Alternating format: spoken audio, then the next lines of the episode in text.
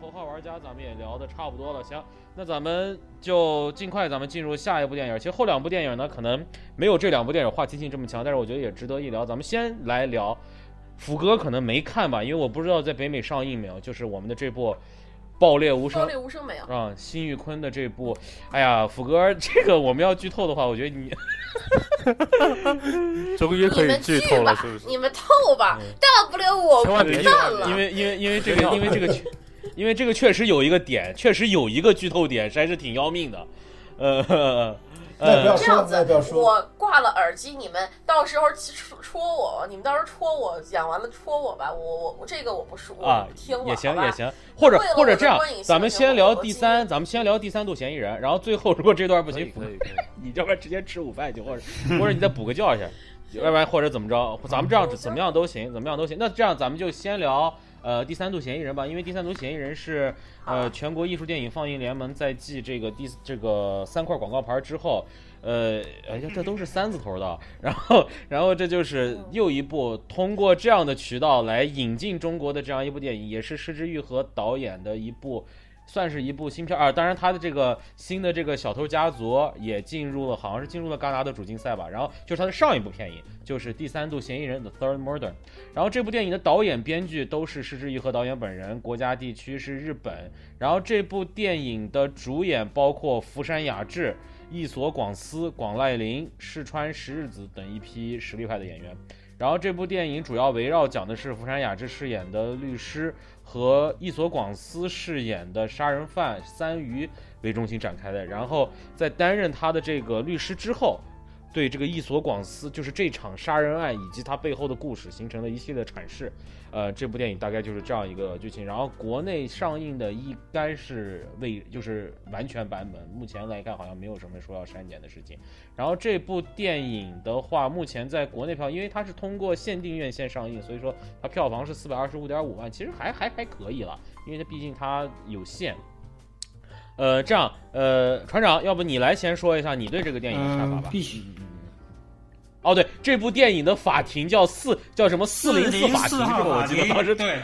我记得哇，对对对，当时当时船长还当时船长还 Q 我了一下，对对对，当时这个第三度嫌疑人他的这个法庭是四零四号法庭。行，好，船长你先来说一下。嗯，我觉得必须先承认一点，就是这是我看的第一部失之愈合的电影，所以我就是完全没有带预设进去。而且我觉得这部电影其实，就是对于呃学过法律的人来讲是非常，就是说有看点，而且就是说能 get 到很多的点。我觉得它其实整个案件最大的核心就是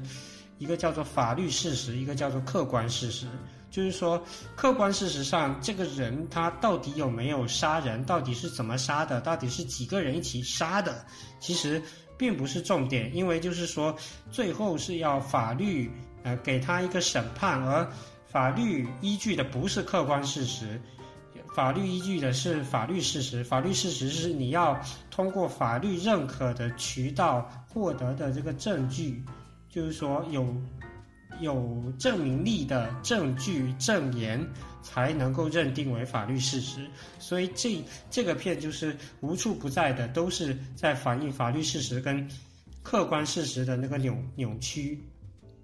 就就是你可能觉得他没有杀人，或者是好几个人一起杀人，或者是他其实是有情可原杀人的，但是法律上他。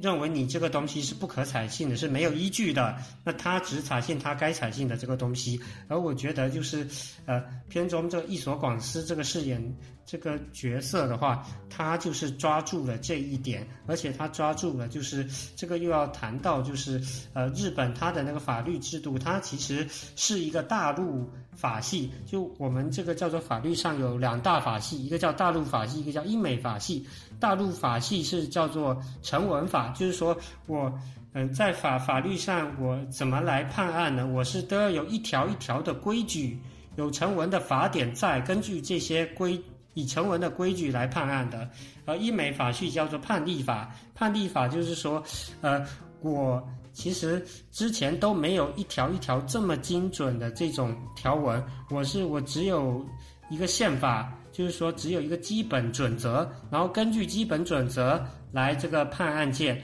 然后之后的案件呢，可以根据我之前的判例，就我之前这个审判结果和这个推理过程是这样，之后的案件可以根据之前的这个案例来引用，然后呃，来来帮助，就是说自己的这个。就就就有点好好好像我们这种叫做引经据典，就是呃，我比如说引一句孔子的话，引一句这个鲁迅的话，引一句什么人说的话，只要他之前这个话存在，而且就说有信服力，那呃，我就可以以这个来嗯，法庭上就是说作为证据，呃，有力的证据，有说服力的证据，在法庭上进行抗辩，然后。同同时就是说，这个是一个知识点。第二个知识点就是，呃，这就是只有那个英美法系才有所谓的叫做陪审团。陪审团其对对对，陪审团跟呃在英美法系陪审团跟法官的他两个的职能是不一样的。也就简单讲是陪审团是叫做定性，法官是叫做定量。就比如说，呃，这个人到底。是犯了什么呃什么罪？是不是杀人罪？这个是陪审团来定的，法官没有权利定，法官只有权利定说哦，你们定的是我定罪了之后，定罪了之后要怎么判？还是死缓？还是无期徒刑？对对对，就十五年到二十年，我是要十五还是二十？罚多少钱？是要罚一块钱还是要罚一千块、一千万？对，这个是法官来定。然后陪审团其实它主要，它不是由法律专业人员来组成，它是由就社会各个阶层、各个职业，比如说有教师、有工程师、有嗯有高学历、有低学历，然后嗯也有会计师，各种的人组成的。他们就通过通过他们怎么讲，就是说嗯自己的法律知识，还有自己一个作为人的一个道德观和良知来判断的。那嗯。就是呃，日本呢，它其实是属于呃叫做大陆法系，它是有成文法的。但是从它从那个就是算是二十一世纪，就二零一零年以后，它就开始在成文法的基础上引入了这个叫做陪审团制度。那那陪审团就嗯。他不仅是看说，嗯，你是否有没有真的犯了罪，而且还看你就是认罪的态度怎么样。所以，嗯，这个就是，嗯，骗子里边一所广司所饰演的这个嫌疑犯，他就是抓住了这个，嗯，就是陪审团认为你之前有翻供的这个态度恶劣的这个呃点，然后使。法律把他杀死。呃，它里面有有有非常多处有讲到说说那个，呃，你要就律师一直给那个一所管师提示，是说你要注意一下你的言行，不要让陪审团怎么样怎么样怎么样。还有就是说那个，呃，那那那个就是广奈对广奈林里面对广奈林和他母亲在对谈，包括广奈林跟律师在谈，也有谈到这个就是呃。提供证言的，还有谈判策略，就想说什么什么点你不要说，什么什么点你要怎么说，才不会使陪审团有怎么样的情绪，最终会导致不好的结果发生。他有多次提到这个，这个可能是翻译的问题，因为我看的那版字幕中，而且我在庭审现场我是没有看到陪审团，因为我可能可能是我看的不细的缘故啊，我可能没有看到太多陪审团的这个存在感。因为估计是这样。不是不是不是，这还有一点，因为这部片中包括在。整个法院的这个进行过程中，我觉得一直是审判长在主导这个东西，包括最后认罪定罪，以及到最后，包括审判长在和这个控辩双方在聊的时候，其实我我不知道到底这个他是这个翻译的问题还是怎么着，因为我看的我因为我不是在电影院看的，因为啊，不过也有可能是因为他日本的话，他这个陪审团制度，因为他又是大陆法系，所以。他陪审团的那个权利没有那么大，其实就像其实其实就像咱们就是对跟法跟美国的那种法庭案件，其实就是就像咱们国家，咱们国家也是大陆法系的国家，呃，然后我们自现在目前其实也想也想引入这样，但是现在引入了个叫人民陪审员，其实也就是一个就是能够让他们是希望让这个英美法系当中这一点可能说能够加入到这个大陆法系，能够做一个这个这个这个这个这个怎么说就叫。平衡叫有一个均衡吧，更平衡。但是现在其实真正的这种人民陪审员或者是陪审团制度，在大陆法系国家中，其实还是相对来说他的话语权没有那么大的。嗯，感谢船长，因为。呃，船长基本上把那个法庭的这块、法律的这块的律政的这块的这个知识基本上都补充完了，呃，我就不用再多说了，基本上补充的非常全面。呃，我也是确实，我看这个片，其实我喜欢的一点也是它律政题材，因为确实我是我是一个。我是一个律政剧的爱好者，我看美剧、看律政剧，我日本的律政剧看的很少，我基本上看的还是美国的律政剧，包括英国的律政剧看的比较多。所以像，所以像包括英美法系的那一套，我还是相对来说比较了解。但是其实像呃日本这一套，我不是特别了解，我也没看过他的那些律政题材的那些日剧啊。但是我觉得这个电影不得不提到逆转裁判这个游戏啊，对对，就是 对压抑。然后就是当我当我当我看到这。这个电影的时候，其实从某种角，我觉得其实这个电影虽然它是装在一个律政题材，包括也是一个推理题材的这样一个电影里面，其实我觉得它本身最后，其实我觉得它的人物，它最多的还是聚焦在伊索广司这个人物上。就是说，其实你最后看，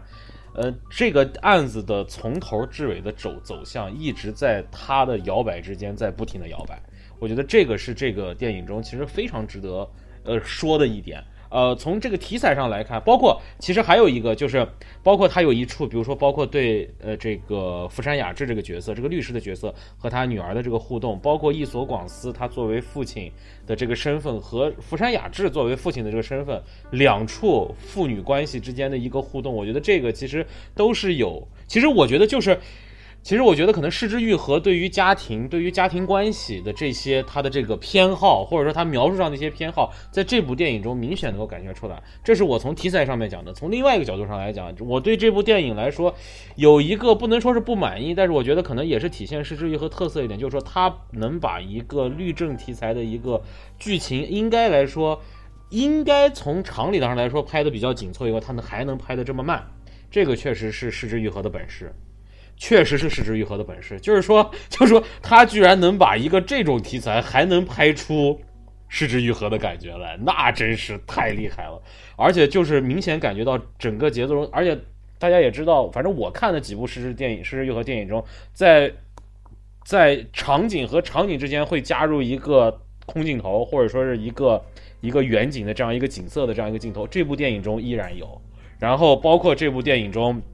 人与人之间的对话中间，即使在一个律政题材中，他依然要讨论父女关系这样一个家庭命题。所以说，从某种角度上，虽然这部片是一个律政题材，是一个悬悬疑题材，但是他依然不忘加入他自己擅长的这种手段，来让我们知道，哎，这是他的电影。所以说，这部电影从某种角度上给我来说是一种就很复杂、很很很很混合、很混合的一个感觉。就是首先，我觉得，呃。他能够驾驭这样的题材，我觉得是，而且这部片整个的完成度还是不错，包括他对于庭审题材、庭审角度的这个这个展示，包括就是像船长刚才所说的，他这个在技术层面上，我个人觉得，就我来看，我觉得他在技术层面上还是做到了一定的这个严丝合缝度，它严谨性是在的，而在严谨性在的这个基础上，他依然。咋把每一个人物，包括福山雅治作为律师，不仅是作为律师，包括作为一个父亲，包括这个伊索广司，呃，演的这个呃嫌疑人的这样一个身份，他的这种人物在整个一部两个小时的电影中的这个人物的情绪变化，他如何去控制这个这个事情的进程？我觉得这个确实是一个特别有意思的事儿，尤其是很最后一场，我觉得那个就是很多人在聊这个这个这个这个这个摄影，就是。他给的是一所广司的一个镜像，啊他给的是一所广司的一个镜像，以及失之愈合的一个一个镜头。然后完了以后，他慢慢的一所广司的镜像和失之愈合的这个实际的人头，慢慢的重合在了一起。然后啊，福山哦，对错，福山雅治，福山雅治又重合在了一起，然后又分开。就是两个针锋相对的那个镜像重合。对，当时的这个镜像重合，那个镜像，对这个镜像重合的这个这个感觉，一下就把这两个人物。通过这么长时间的一个交流，两个人之间的一种不能说是互相理解，但是两个人之间的这种对撞一下就表现出来了。我觉得这个确实，在在往电影的深处看的时候，我觉得确实它有很多这些特别好的细节和一些艺术性的表达，我觉得特别有意思。所以这部电影我还是挺希望大家看，因为确实像原来的咱们的公映院线确实很少有机会看到，也是《失之愈合》第一部在中国上映的这个大大规模公映的一部电影，我觉得还是值得大家去看一看。呃，而且从另外一个角度上来讲，我觉得就是，呃，怎么说就是，嗯，这部电影。这部电影如果从律政题材，确实像刚才船长所说，让我重新的又认识到，哦，原来大陆法系是这么判例的。这让我想到了之前我们看的那个，是那个孙红雷演那个叫什么《全民审判》，还是叫什么？就那个孙红雷演的那个、那个、那、那个、那个国内的那个律政题材，那个叫什么《全民》？全民法庭吗？还是叫什么？就那个电影，那个电影，其实我就想说，就是说，其实它完全是以一种脱离了中国实际的这样一个庭审条件，在讲中一个中国的这样一个律政故事。我觉得这个就是一个特别，因为确实我理解。呃哦哦，对，全民目击，布丁布丁说了，全民目击，对，就是全民目击，就是说，我觉得确实，因为律政题材，我为什么喜欢它的一点，还有一点就是说，它通过庭刑辩的这个庭审的题材，它非常能够体现出这个国家的一些深层次的问题。他因为因为因为当律师在在在在阐述他的观点的时候，他会旁征博引。他会讲到很多，他对于这个问题不仅仅是这一个问题，大概要延伸很多东西。所以说，在中国确实律政题材这一块，我觉得可能还是一个，还是一个禁区，或者说是一个相对敏感的区。所以他在调用一个其他的这种这这这种模式来拍自己的东西。但是我觉得确实。你说，我我觉得我跟你的想法不一样。我觉得中国最大的一个问题，不不拍律政剧的一个原因，就是它不像美国律政剧或者像日本律政剧这么精彩。你像日本律政剧，他们都有交叉，就是你说这个不对，那个不对，就是压抑啊什么的，都都有。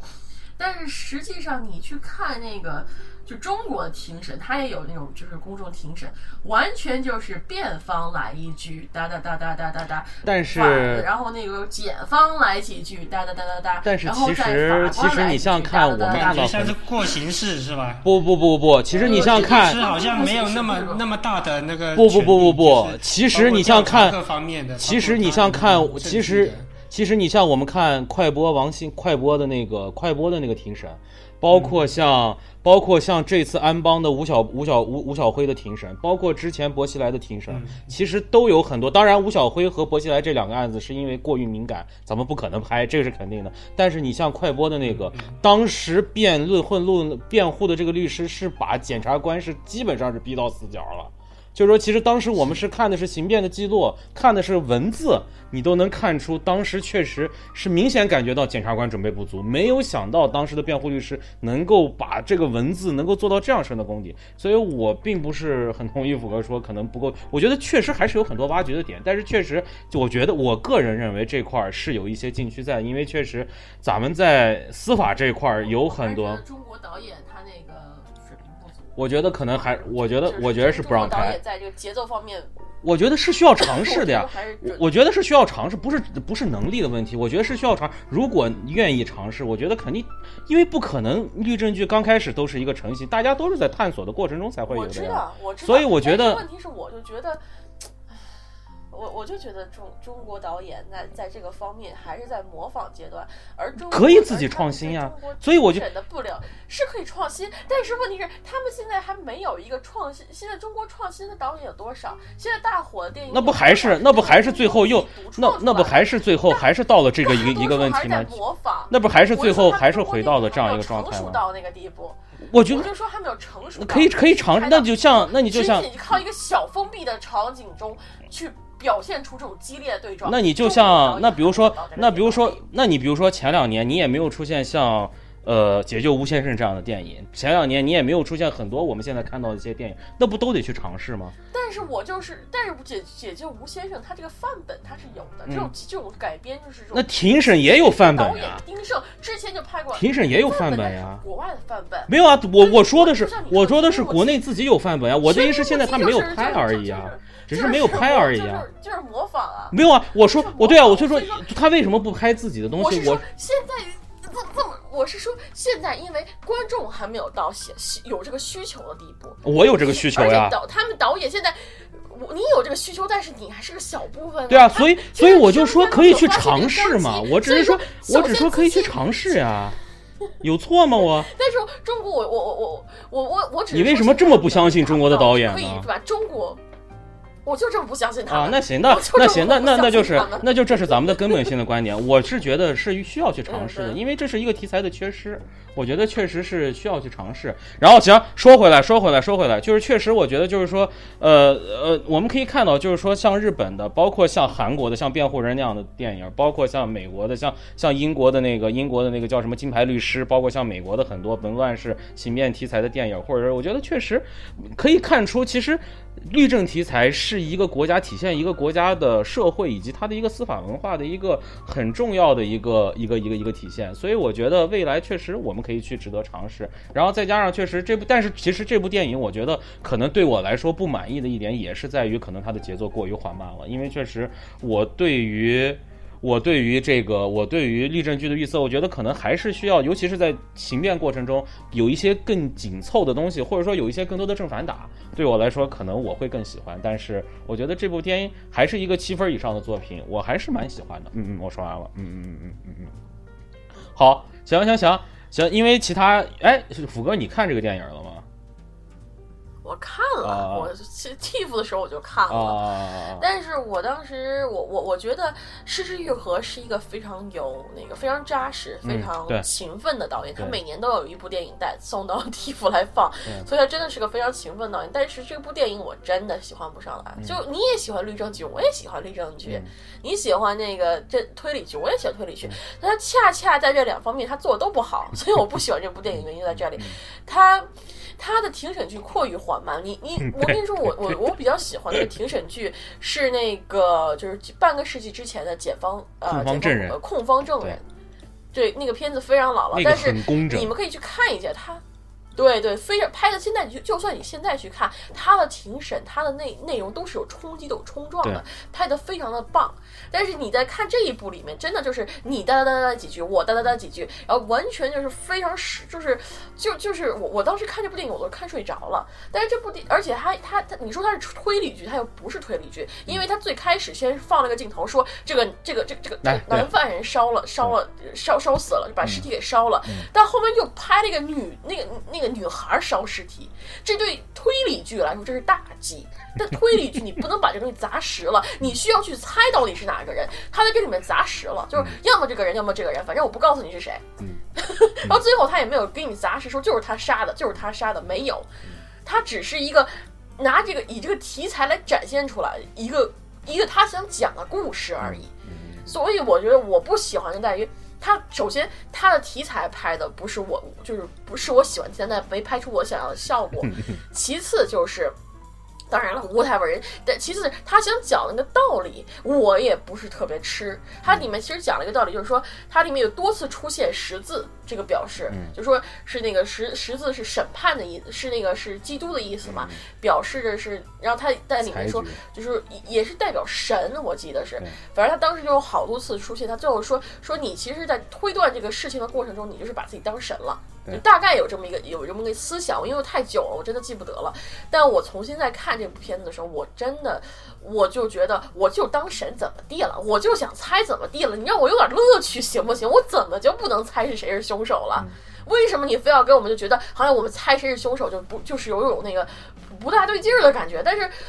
你作为一个行省片，你连这个都没有把它摆明清楚，因为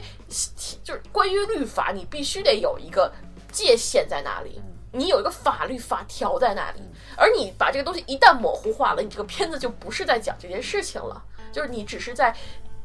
就是就是在拍，就就是在拍一个自己想讲的一个故事，套了一个外套而已。所以我对这个片子我不是特别喜欢，但是你说《狮子愈合》它里面也有拍吃的，我觉得《狮子愈合》拍 就是生活日常吃的方面，我是非常喜欢。包括那个海，我就看过他之前一部就是《海街日记》嘛，里面就是各种吃吃吃喝喝喝，拍的非常的美好。他这里面也有一段就是那个父与子那个做意大利面那一块，虽然没有做成吧，在那一边做一边聊那段，我也非常喜欢。但除此以外，我真的对这片儿太可能我太肤浅了，所以我真的是。不是特别喜欢，虽然有里面有福山雅治，我嗯，然后这部片其实我觉得从某种角度上也是在从某种角度上，我觉得可能是在揭示，不论是日本的司法，还是其实我觉得它是一个普世的，就是这个司法上的一些漏洞。其实很多情况下，其实司伊佐广司这个角色，其实从某种角度上是利用了一些司法上的，不管说是漏洞也好，还是一些。一些一些一些不成文的规则，或者是不成文的一些习惯也好，让他最后达成了他所要达到的那个目的。我觉得这个也是一个挺有意思点，就是说他找到了那些司法上，比如说最后法官他知道他翻供之后法官会是个什么样的反应，他已经预期到了那个反应，或者说是怎么着，然后他最后是一个这样的。我觉得这个其实也挺有意思，就是说，嗯。就是说，当你在一个电影中，它呈现这个东西，后来你能感觉出来，哎，它是有漏洞的。你可能这些是一些可以值得探讨的点，这个可能也是一些挺好玩的事儿。行行行，OK，好，呃，因为我我要说两个点，我要说两个点。你再说，你再说。对对，嗯嗯，哎对，就就是我觉得，呃，其实呃，虎哥可能觉得就是说这部片没有达到他的类型片的满足，但是我觉得这个片其实有一个点。你一看到这个点就知道，这个肯定不是个类型片，肯定是个反类型片。就是，呃，咱们一般看这个律政剧，法官和检察员、检察官肯定都是正面的，但是这里边很明显就是法官跟那个检察官在私底下的那个合谋，就翻供以后，他们在私底下合谋达成的那个意见，说，哎，要重新开庭吗？不，继续审理，就那个。轻好像看起来轻轻松松、小小不值得注意的那个点，我觉得就直接说明了这部电影的调性。就就是说，本身你应该主持公正的这两个角色，本身就已经不能公正了。那你觉得这个结果还能有信服力吗？那我觉得船长，你可能要你因为确实在英美的很多那个那个检察官太坏了，我跟你说。我这么说，我不不是说，我不是说这这种类型片，其实法官是不是公正的？你去看《控方证人》，半个世纪以前拍的，他里面那法官也不公正，就是对那个律师百般的百般的妥协，说哦就这样可以没问题，就这样。然后检方是个大傻逼，所以说你可以看到这个，他不是说一定要把它放在一个模式下。我不满足的是，因为它其实是套了个悬疑的壳子，里面讲的还是自己跟车里的故事。说白了，它是个文艺片，一个文艺片，他还是想讲导导演自己想讲那个故事。但是我又不吃这套，所以我最后不喜欢这部电影，就在就在这儿。首先，他他这个壳儿对，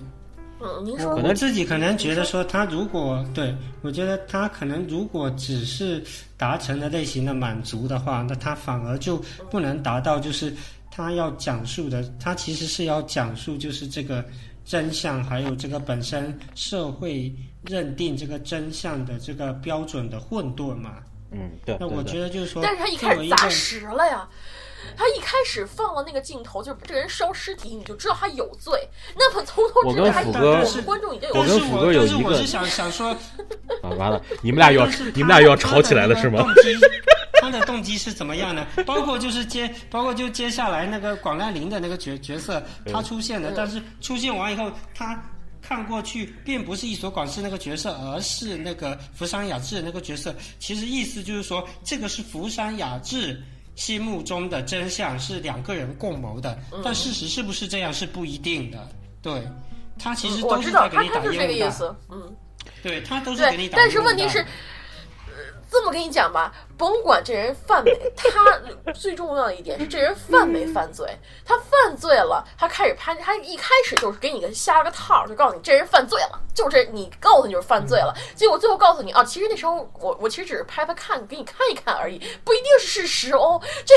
这有种就是就是有种给你给你一种感觉，就是说啊，就此地无银三百两是吗？你是想这样这样觉得吗？不是“此地无银三百两”，我觉得他是更更阴险的一招，就是他不是蠢，他就是告诉你，就让先让你进入到一个你你已经判定这人是有罪的，而且你已经是亲眼看到他已经犯罪了，最后告诉你啊，我拍的不是真相，我拍的可能是随便，就就是我随便拍的，就给你下个，就是让你觉得哦，他就是犯罪的人，结果从头到尾到最后，他反而就在一直在反辩自，在反对那个自己拍的那个镜头，说其实他不是那样子的，那你。最后看完了以后，你我觉得可能因为他一开始就已经把这个已经固定了这个人是凶手，我最后他也没有拿出什么特别有说服力的来反驳自己最开始拍那个镜头，所以弱化了他这一系列想说的内容，包括他时候想判，就是说其实不不一定是真相啊什么的，他全部都弱化了。就因为最开始这个镜头，你已经观众已经认为他是凶手了。如果你要他最开始没有把那个就是杀人的镜头或者是放火镜头拍出来的话，我觉得他可能还能更把他后面的内容。铺的更更有说服力一些，但开始砸太死了，这人都已经看到是他杀的，已经看到他是干的，你最后告诉我这不是真的，你告诉我是我是我判断错错误，拜托是你自己拍的那一段好不好？是你自己展现出来这是个凶手，你一开始就展现是这个凶手，最后你告诉他不是，那这这是这这个，所以所以二位二位二二位我来说，二位其实对就是对这个片的这个预期，我最后说一段，我最后说一段。嗯，你看还不让我还不让我拍板，就就就是我觉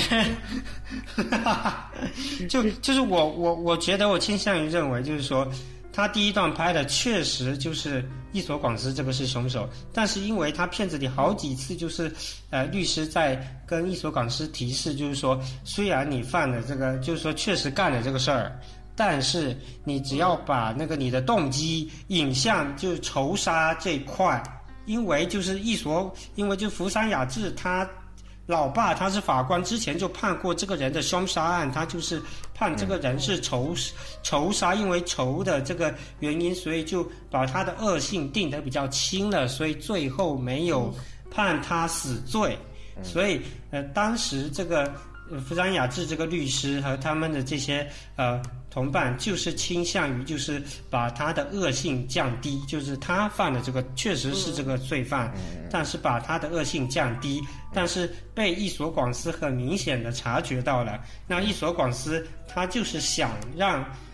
这个就是说最后要让自己挂掉，所以他要通过自己的策略，就第一就说服律说服律律师行使他的这个策略，第二通过自己。案上的翻供使这个陪审团认为自己恶性特别大，然后最后达成了这个叫做第三次杀人，就是把自己置于死地。我觉得是这个逻辑，对，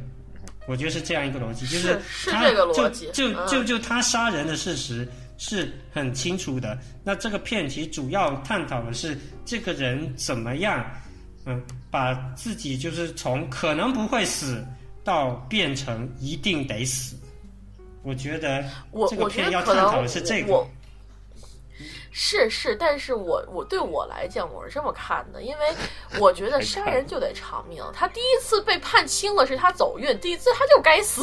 所以说，这个他后面就判断他自己想让自己死这些东西，我觉得最后也可能我睡了一段啊，我也不知道为什么。反正我觉得他他的他就说，你如果说这个人想求一心求死，一心就是想求死，那那你就直接就就就翻供就已经完，你完成自己求死了呀？你何必要折腾那个？为什么要折腾？男主角呢？折折腾福山雅治，让他到到处跑跑来跑去呢？虽然福山雅治他自己活该，他自己跑的，但是他就是说这个他的人物动机有些都地方说服不了我。我能知道，我知道男主他是想自杀，他想死，他就是活一一辈子失败，女儿不理他了，还那个什么都不行了，他他就想求死，这我能理解。但他后面又有表现出他不想死，又想这样子，又想那样，他又表现出特别狡猾，所以最后就是说你没办法跟这些人物共情。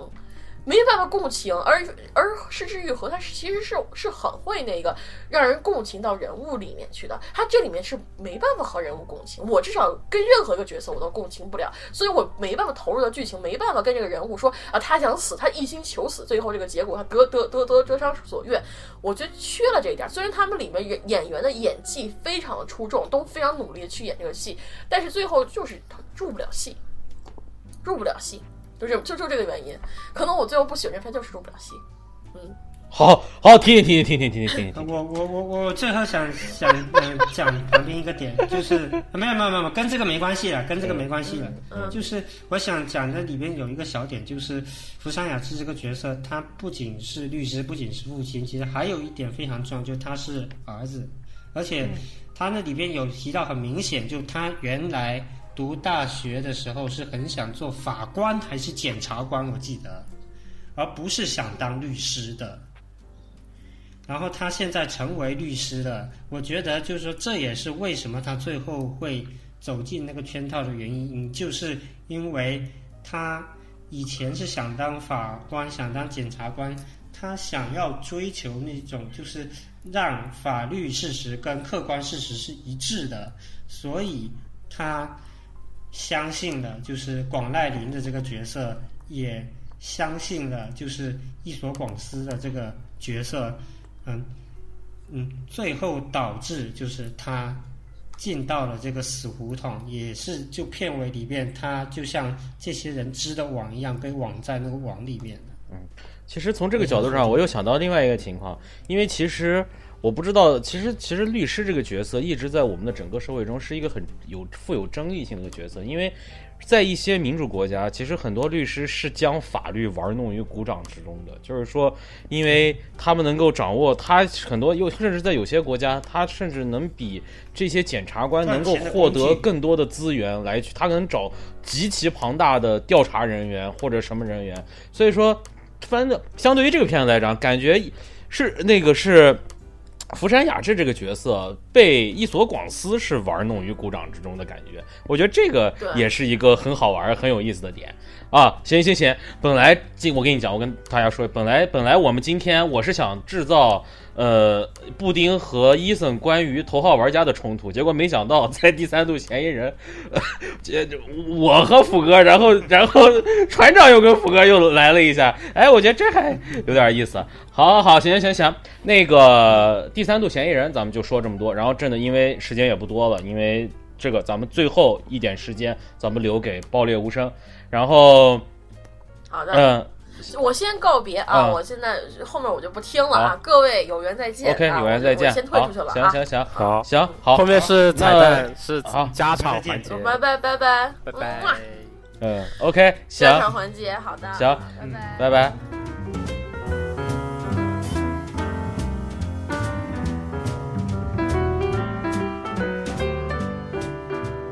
咱们最后的这个爆裂无声，我先大家。大致给大家介绍一下这个片的基本信息。这部电影的导演和编剧都是辛玉坤，之前他的那部《新迷宫》在影迷圈里面也是形成了形成了一定的这个效应，所以这部电影也是 也是非常让人期待。因为之前他也遭遇了临时撤档，然后这次又是重新定档，所以说这部电影确实几经波折，终于能够在大荧幕中能够让大家看见。然后这部电影的主演是由宋阳。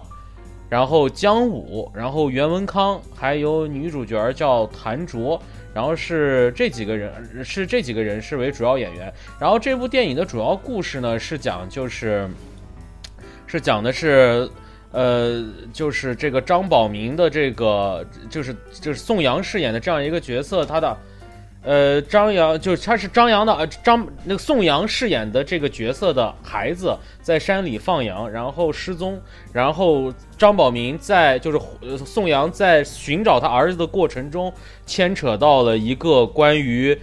中国这个煤矿安全的这样一个事故，这这个这个事情，然后以此整个形成下来的这样一个故事，然后大致是这么样一个情况。然后这部电影目前在国内的票房是四千八百九十六万，所以说呃将近到五千万了，还是一个对于这样一个电影来说，还是一个还是一个可以可以可以可以可以认可的票房。然后这部电影其他的信息。我先不说，那要不谁？你们谁？要不然布丁，这次你先来说一下吧，你对这部电影的一个大致感想。呃，呃，我看完这部电影，给初始感觉感觉还是不错，然后感觉导演设置的一些点啊，包括一些镜头，包括一些空镜头，都是具有含义的，觉得还可以。但是仔细细想一下，要发现要发现不少槽点。那槽点的话，我稍后再跟大家辩论。那。呃，把时间给到别人吧。已经已经想好辩论了是吧？行，好意思。呃 呃，由于时间由于时间缘故，那我就简快简单说一下吧。呃，我其实挺喜欢 挺喜欢这部电影的。然后，但是当然，对于上一部《新迷宫》来说，我觉得它是有点退一步的。可能是由于对演员的把控，或者是对就就对成本的。呃，一些安排啊之类的那些妥协，呃，然后的话就是还有哦，还有就是我最不满意的话，其实是对节奏方面，就是整一个故事从无论从呃 A 故事一直在发展到最后，它其实隐藏的那个 B 故事最后一盒，其实我那个盒是挺惊喜的，但是呃，对于我之前这么长的等待，我觉得这个盒就有点就是那种叫什么，就惊喜程度没有达到我的预期。对，呃，然后我一直就是。觉，我觉得就是他不是画龙点睛之笔，我觉得。他看完没有一种哇哦，原来是这样，然后就可能想鼓掌或者怎么样的，就没有。然后你只是看完之后就说哦哦，果然是这样，就这种感觉。嗯，对对对对对对对对。然后对对对。外的话，呃，估计也就没什么了。哦，对，还有一个就是呃，之前看之前看导演说写了一篇，就是说他怎么呃找机会去拍那个。呃，森林那场戏就是在那个丛林，那个坡，怎么拍？这其实实话说，我看完是挺失望的，就是那场戏没有达到他说给我带来那种感受，就是没有那种很惊喜的啊，那那那束光就打了下来，然后那几个人在那里面怎么争斗，怎么困兽斗那种感觉没有达到。那个时候是就那那段戏其实挺失望的，呃，其他就。其他，而且而且而且警察都来了，半天都没有出现。关键警察一直是对，其实一直是缺席的。你没发现他整部戏其实一直缺席，到最后这个其实跟头号玩家那场戏那场戏其实那场戏他表达了警察就不是不是有警警警车过来了嘛，有声音，然后他说你报警这不是优点吗？然后之后就一直没有了。你们不是特别不喜欢这种就是？其实那个跟头号玩。嗯，你说你说，我没有，我觉得这一点就跟《头号玩家》其实有点像，就完全是缺席，就是警察完全缺席，整部戏好像是在缺席状态，然后他们在无法无天的做各种事之后，哎，突然到最后，哦，他们才出现那那种感觉，刷一下存在感，对对对对对，嗯，其他刷一下过审感，其他人说吧，嗯，站长，嗯，我觉得就这部片跟《新迷宫》是两个完全不同的路线，《新迷宫》是重故事。这部是重人物和情绪，那我其实当时我其实觉得当时看《新民光》是觉得挺那种就 CCTV 六电视电影的那种质感，但是他给我《新民光》给我的亮点就是说喜欢的是他那种荒谬宿命感，就就就就是你觉得他其实很多巧合，包括这个什么打打打电啊，那我就不说细了，不剧透了，就就是你会觉得。它虽然有很多巧合，但是这些巧合在那个角色的那个特性，还有就是说大家整天都那个装神拜佛的这种大环境里面，它是是有一种宿命，有一种荒谬的感觉，让让你觉得说好像之前在。在就中国的这种犯罪片题材里是比较少看到的。那我觉得其实他这部就是这种角色以后这个宿命感，他也有刻意的体现。包括就宋阳他也有去打电话，然后突然一下也接不了电话，这个桥段也是有点向新迷宫致敬。但是我觉得就完成的没有像新迷宫就是那么流畅，或者是说那个剧情点有那么重要。包括就是呃后面其实。他这个荒谬感，这集就这部电影的荒谬感的是主要就是在那个箭头上嘛，大家都知道，就是原来杀了张宝明儿子的这个箭头，后来这个嗯昌昌万年拼命想要找到，以为是这个律师藏的这个箭头，想要那个来反告他，抓着把柄，实际上。后来反而是被宋阳利用救了他自己一命，其实说白了是这样。还有包括就是，嗯，宋阳他救下那个女孩的那个地点，其实就是他儿子葬身的地点，可能他离他儿子可能就差那不到几米的距离，但是他就再也不可能知道了。对，我觉得就这部的这种荒谬点。设置就是感觉就是比较散，而且感觉给人的惊喜点不够。但是我觉得必须承认的就是，他想要呈现的那种社会的样态，包括之前就是说吃这个穷人是啃羊肉、啃羊骨头，然后富人是哦吃那个就是削好的羊肉，而且你看还要把那个羊羊肉这个烧好以后，直接寄给他国外的，在国外留学的小孩，就这种贫富反差。而且我觉得，其实刚开始看完这部电影，可能最喜欢的是觉得宋阳这个角色演得很好，但是我觉得后面一想，觉得其实就是最复杂的角色其实是昌万年这个角色，因为他其实。第一场戏，他第一个镜头出来是他啃那个西红柿的那个镜头，就你通过他那种粗俗的啃，然后水一直不停流，而且他实际上他虽然是西装革履，但实际上他脚上穿的是布鞋，你就可以很明显的看出，他其实也是跟宋阳，就就甚至可以说白就是呃宋宋阳。擦眼睛的那那个屠夫，就是那种底层人上来，然后做成了事业，暴发户到了这个地步。对他，其对对，但是他你看他的言行举举止，还有包括他的那个穿的那那个，还是就是显得非常有素质。包括就是你看他那个那个叫标本陈列室。也是显得非常有有素质。我觉得这个人应该才是这部剧里最复杂的一个角色。然后这部剧，我觉得应该来讲，在工业水准上，确实在国内算是比较上乘的。对，我觉得，嗯，这个应该也也也是，就说是这部剧等于算是给国内的影迷也好，给整个。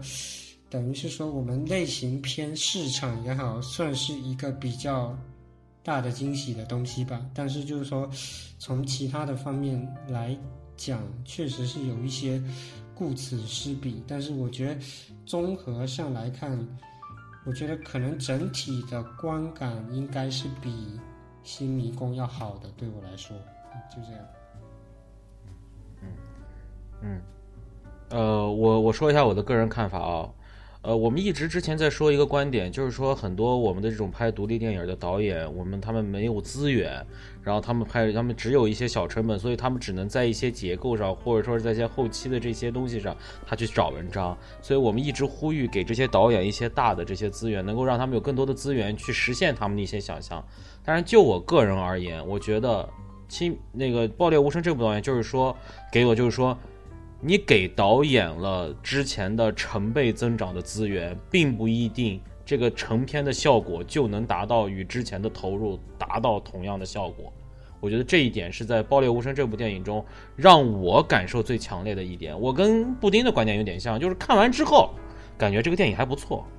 但是越想觉得这个电影就越觉得不好，越有问题。而且我觉得。呃，辛玉坤他的特点在哪？辛玉坤的导演的特点，其实我觉得，如果从《新迷宫》这个导演，其实他是个很会玩结构的人。其实就像，其实就像诺兰，你看诺兰他玩了这么多部电影，他还是喜欢他自己真正安身立命的一个一个东西，其实还是那个结构那个。你包括他在《敦刻尔克》中，他依然通过他玩时间线的东西，让你最后能够达到哦，他是在玩这个。我觉得辛玉坤在《爆裂无声》中。他最重要的一个败笔是在于他放弃了，他放弃了他在新迷宫中，他加入的他就是他已经立住的他的这种优势，而去选择择了另外一个完全不同的方式去拍摄了另一部电影，而且这部电影其实在我这儿其实是没有新鲜感的。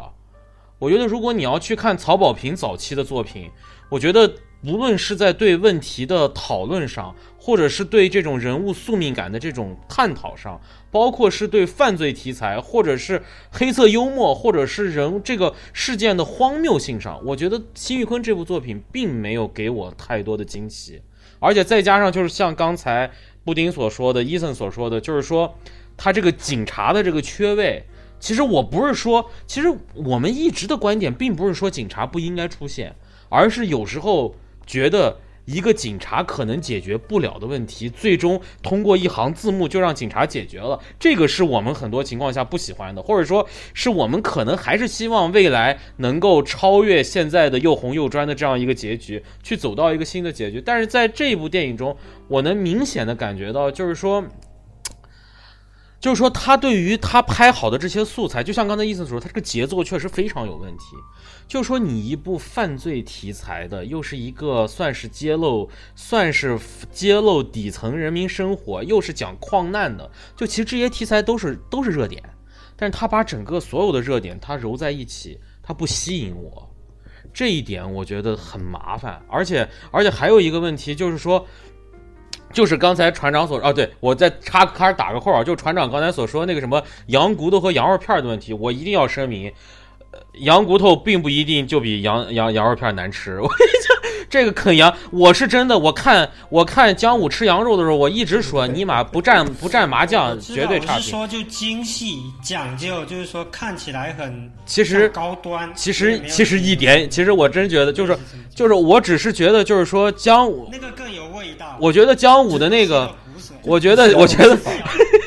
我觉得姜武那个就是明显能感觉到，就是刚才船长所说，也是我刚刚所说的，就是霸暴发户三个字儿，吃羊肉都不蘸小料。还把那个羊肉片还得打包送到国外给自己儿子，这他妈都什么操作？这只有他妈暴发户能想到这样的操作。而反观那个那个那个羊汤的那几个镜头，其实拍的很有意思。他拍的其实是一个宋阳的视角，而且又切入了宋阳之前跟那个屠夫之间的一段冲突。我觉得你整个你把那一段，其实我觉得是整部电影中拍的我最满意的一场戏。然后还有第二，我对这场。对这个点就是两个满意，一个就是那场戏，第二这个比较满意的点就是，其实当你知道了最后的那个结局之后，你慢慢的回想前面，尤其是袁文康和姜武就那句说他儿子死了那句，然后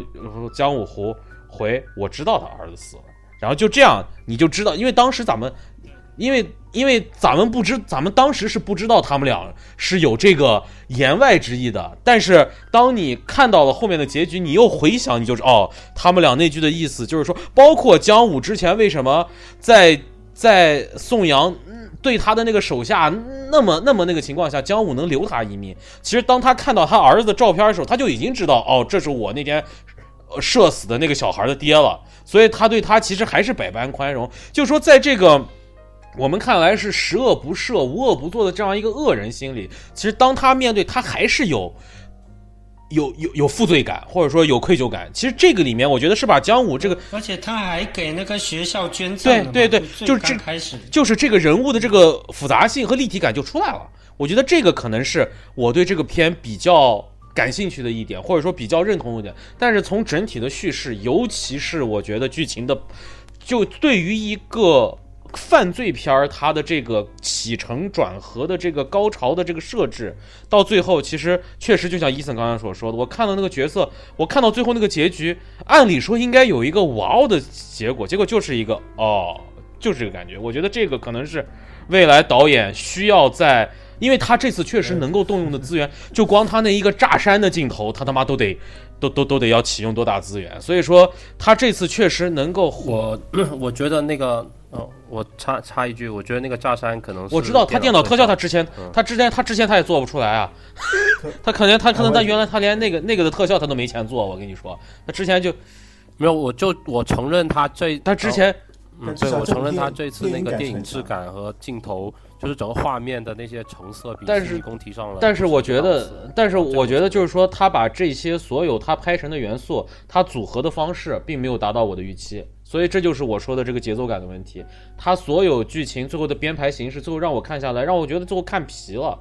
他要不然就是。一个高潮连着一个高潮，要不然就是低潮没有和高潮衔接上。我觉得这个是一个对我来说很大的问题。所以我看完这个片儿之后，我越想这个问题越严重，越想这个问题越严重。再加上我觉得他是放弃了自己的个优势，而去在另外一个方向上去想做一些探索。但是我个人认为这个探索并不是非常成功。所以我对这个片儿，我觉得估计是想加入动作的元素有点多，他想要就是像动作片这块，对，所以他找宋阳了嘛，对吧？所以他找宋阳了嘛。对对，有有一定的诉求，但是我觉得反而造成的这个片前后的节奏和情节有一定的对对对对，我是有这样的感觉的。嗯，好，我就大概这个意思，我说完了。嗯嗯嗯嗯嗯，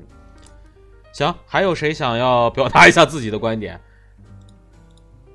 行，哦，看来都没有了是吧？啊，那行，那这个电影确实，我觉得怎么说呢？就是说，我觉得这个电影其实，呃，还是值得去一看，因为确实它的。质量还是有一定保障的，只是可能没有达到有些人的预期而已。所以这个电影目前还在上映，所以大家有兴趣的话，还是可以去看一下这个电影的。呃，爆裂无声。然后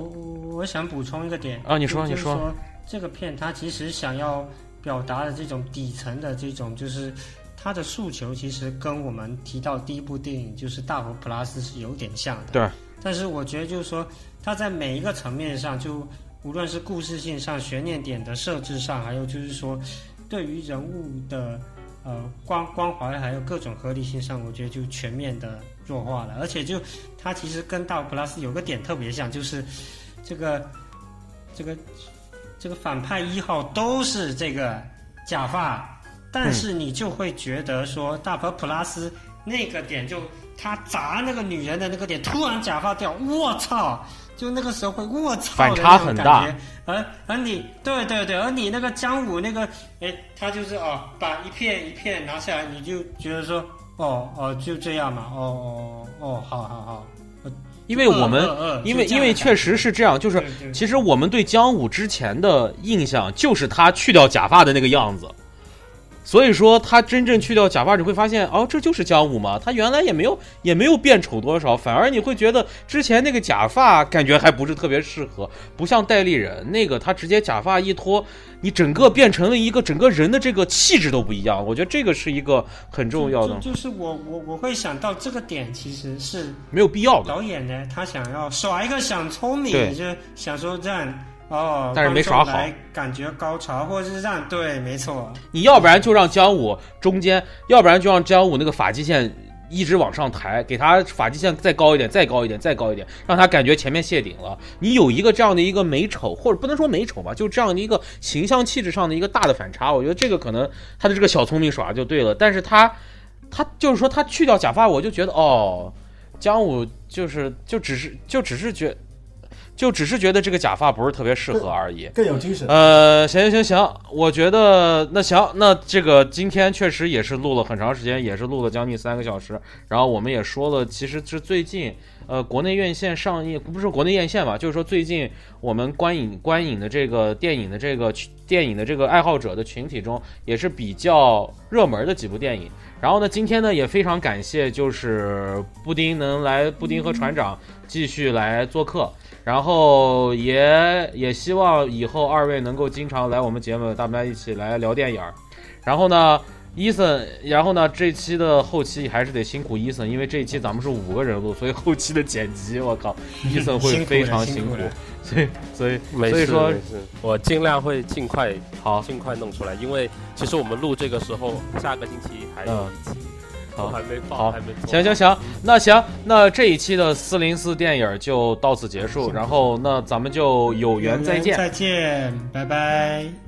有缘，OK，OK，拜拜，拜拜，谢谢，